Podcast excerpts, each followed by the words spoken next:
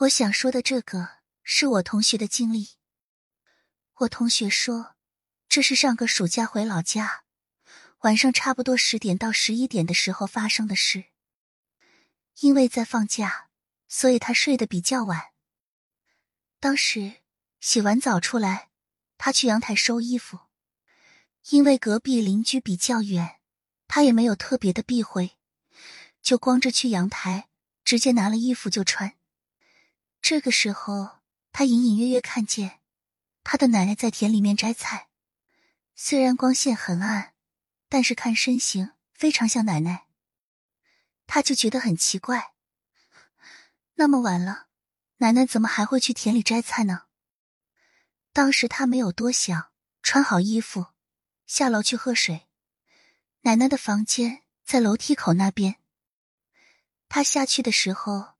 就看见奶奶坐在椅子上，背对着门口。奶奶的房间里没有开灯，漆黑一片。他习惯性的喊了声“奶奶”，那个人没有回。他感觉有点奇怪，奶奶怎么那么快就从田里回来了，还不开灯坐着？于是他又叫了几声“奶奶”，但是那个人就是不回。因为已经很晚，准备睡觉了，他有点困，脑子转得慢，叫了几声没有回应。他看到房子的大门没有关，觉得可能是奶奶回来的太急，跑累了，所以不想理他，就走下去准备关门。啊！然后吓人的事来了。我同学说，他当时就吓得困意全无，本来洗过澡。身上已经滑溜溜的，瞬间冒了一身的冷汗。他说：“他发现奶奶就在门口坐着，背对着他。他犹豫了一会儿，回头看看奶奶的房门，再看看奶奶的背影，觉得自己离背影近，就小心的走过去问奶奶：‘怎么在这里？’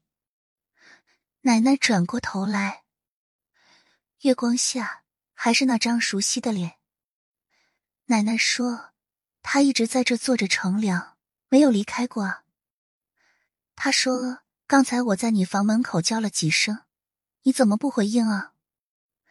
奶奶说：“你不是直接走下来的吗？我听到脚步声了。”他奶奶虽然年纪大，但是耳聪目明。那是个大夏天，他听完奶奶的话，立时觉得浑身发凉。他赶紧带奶奶回房间，去看房间椅子上的那个人。他是谁？他扶着奶奶走得慢，可能也有他自己害怕、故意磨蹭的关系。等走到房间的时候，那个人影已经不见了。感谢收听，喜欢请订阅一下，支持主播吧。爱你哦。